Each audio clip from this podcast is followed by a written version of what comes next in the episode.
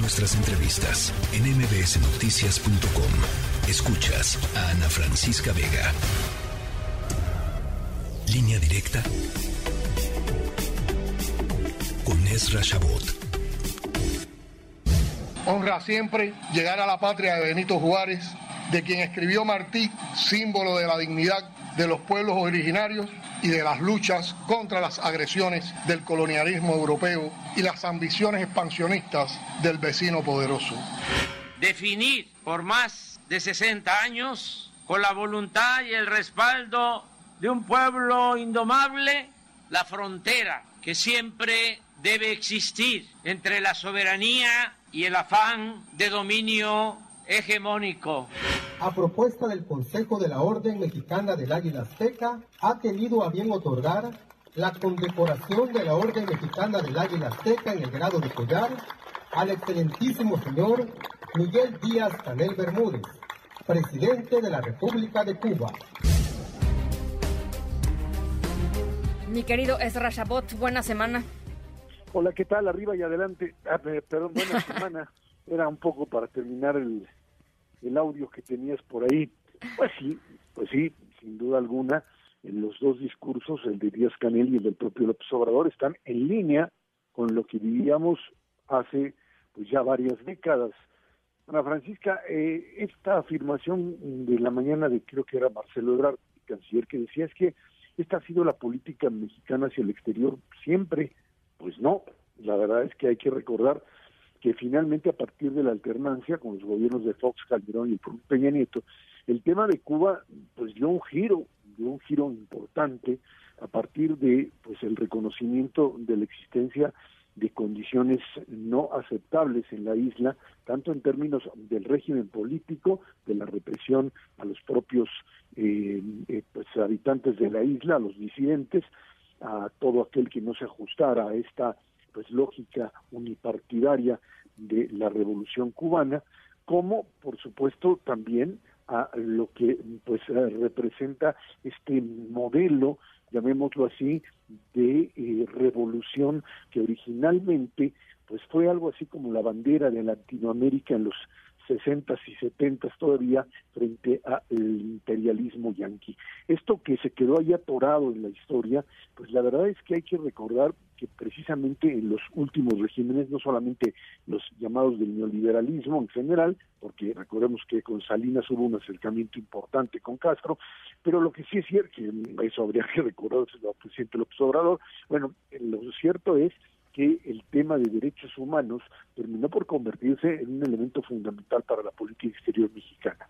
Eh, el alineamiento, por supuesto, del propio Vicente Fox en su época con los Estados Unidos intentando pues abrir digamos el camino hacia una relación mucho más estrecha. Oye, pero pero pero muy torpemente, perdón que te interrumpa, Ezra, pero ahí sí muy torpemente, ¿no? O sea, digo, no, el, el, exacto, el come si te vas, este, digamos que, que, digamos que entró la entraron los derechos humanos a la agenda de la política exterior mexicana, pero entraron eh, muy torpemente, eh, eh, pues de la mano de un de un no diplomático como Vicente Fox, ¿no? Este... No, pues sí, obviamente se trataba y ahí estaba Jorge Castañeda que le sabe el asunto, pero una cosa es pues, lo que pues, pues sí, pero, pero... representar Castañeda y otra cosa era un Vicente Fox como tal. Pero bueno, ahí estaban, ahí, ahí estaba en la ruptura, podemos hablar de la ruptura frente al régimen cubano, donde pues esta idea de que eh, la soberanía de Cuba, etcétera, etcétera, se manejaba en otro nivel.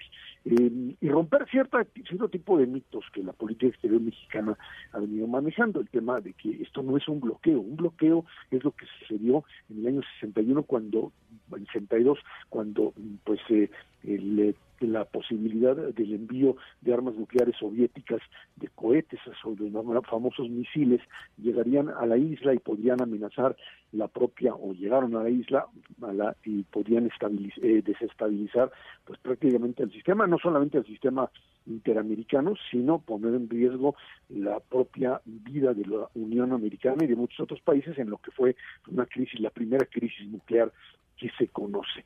Eh, y esto nos lleva finalmente a esta idea de que pues el bloqueo desapareció y fue sustituido por un embargo que ha tenido altas y bajas. cambios importantes, eh, se ha quitado un tiempo, luego la ley Helms-Burton volvió a imponer ciertas condiciones, apertura con Clinton, etcétera, etcétera, y el tema central sigue siendo, insisto, la falta o la ausencia de democracia. El viejo argumento de que Cuba tenía que manejar un modelo cerrado dictatorial por la amenaza yanqui desapareció al fin de la Guerra Fría. Y pues simple y sencillamente Cuba no ha tenido la capacidad como país, como sociedad, de eh, generar su propia propio proceso democrático. Y ahora, y, y, la pregunta me parece ahí también, Esra, es, por, digamos, por las intenciones del presidente López Obrador, es si, no nada más si México puede aportar algo, sino sobre todo si Estados Unidos, Cuba y los cubanoamericanos quieren que México aporte algo, porque creo que ahí la respuesta tampoco es tan clara.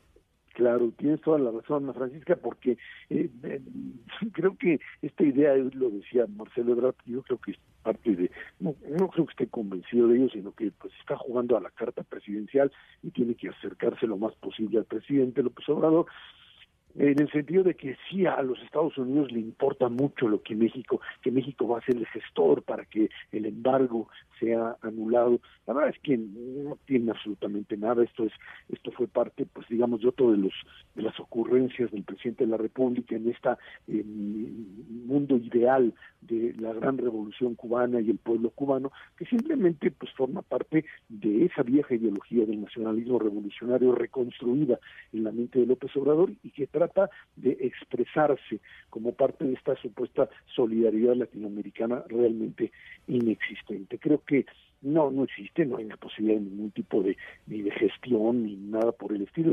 eso es tan, tan eh, imposible como venderle el avión presidencial a los norteamericanos, nadie, nadie lo va a comprar.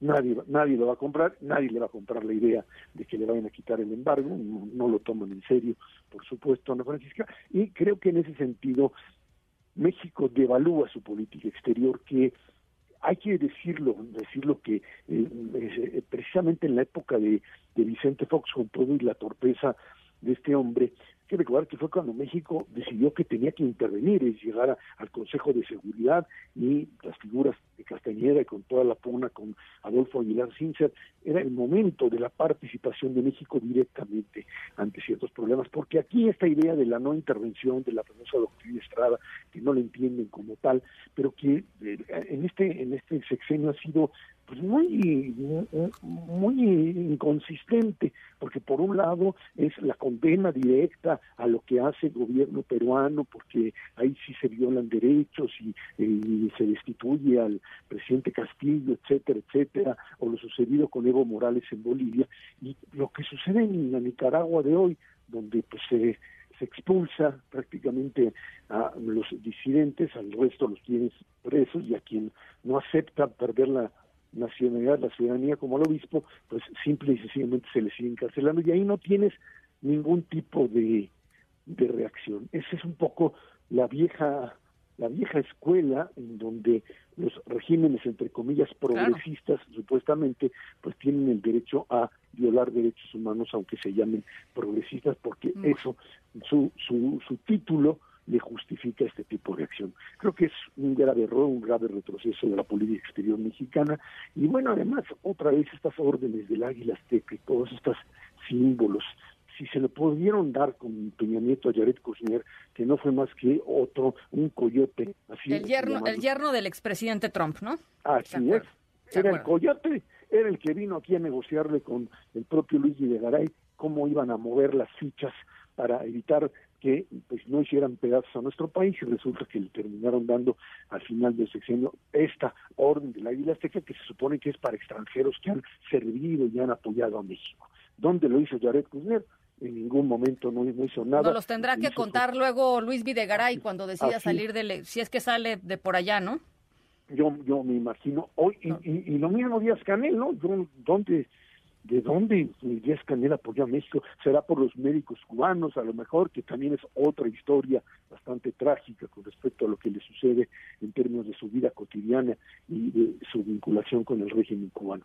Creo que en ese sentido sí es sí es bastante bastante triste y una política exterior mexicana que hoy por hoy, pues pasa nada, simplemente no es tomado en cuenta. Hoy México, su voz como tal, no, no, no pesa porque está llena de inconsistencias y no juega cartas muy claras de dónde está, ni con América Latina, ni con los Estados Unidos, ni con nada, simple y sencillamente en un mundo de ocurrencias que se repite día con día, Ana Francisca.